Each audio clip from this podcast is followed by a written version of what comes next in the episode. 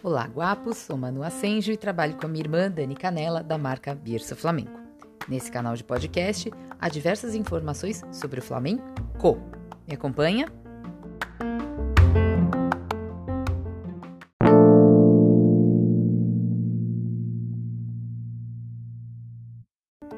Esse podcast tem o objetivo de compartilhar informações de todas as etapas e gerações do Flamengo.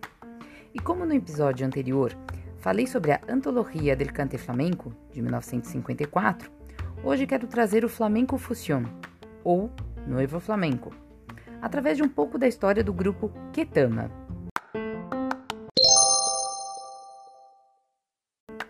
O grupo musical Ketama se formou nos anos 80 do século passado quando a Espanha saía de um longo período da ditadura, e também no momento em que acontecia a movida madrilenha, assim chamado o movimento de contracultura nas artes espanholas.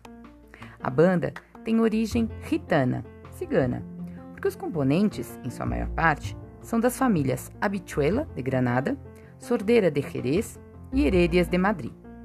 Embora tenha passado por diversas formações, a inicial era composta por José Soto e Juan Carmona nas guitarras e Rei Heredia no vocal. Se uniram a eles depois Antônio Carmona, também como vocalista, e José Miguel Carmona na guitarra. Passado algum tempo, com a saída de Rei Heredia e José Soto, também conhecido como Sorderita, os três Carmona seguiram com o grupo. Desde o início, misturaram estilos como salsa, música brasileira, reggae, funk e jazz. Ainda compartilharam trabalhos com Paco de Lucia, Henrique Morente e Camarão de la Isla. E também com os cubanos, como a cantora Célia Cruz e Arturo Sandoval, trompetista e pianista de jazz. O grupo Ketama chegou a abrir shows para Prince, The Rolling Stones e Frank Sinatra. Com toda essa mescla de estilos musicais, suas composições e interpretações usam e abusam de guitarra elétrica, baixo e violinos, além de trompetes, trombones e saxofones. Ah, e claro, carrom e palmas para completar a percussão.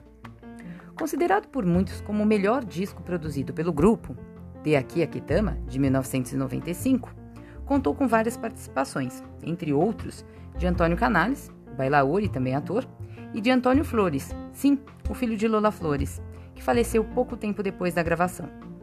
O Ketama se desfez em 2004, porém, em 2018, se reuniram para No Estamos Locos Tour, que ocorreu durante o ano de 2019 e no comecinho de 2020, passando por várias cidades espanholas e ainda por Miami, Londres e Havana.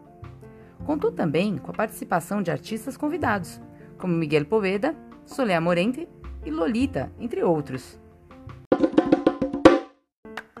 Essa mistura de estilos chamada Flamenco Fusion ou Flamenco Fusion apareceu no final dos anos 70 e começo dos anos 80 do século passado, aproximando o flamenco a uma nova abordagem, com outras músicas populares e contemporâneas da época. Algo que sempre aconteceu na evolução dessa arte. Vale lembrar os palos de ida e vuelta, como rumbas, guajiras e milongas.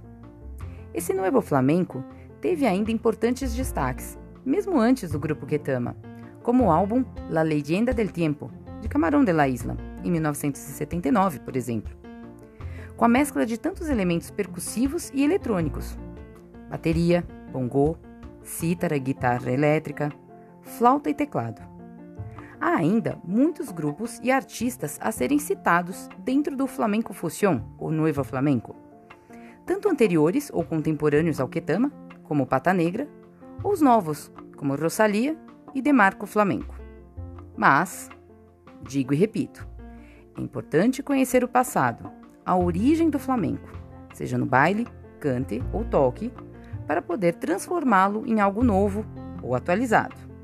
Ah, e as polêmicas sempre existirão.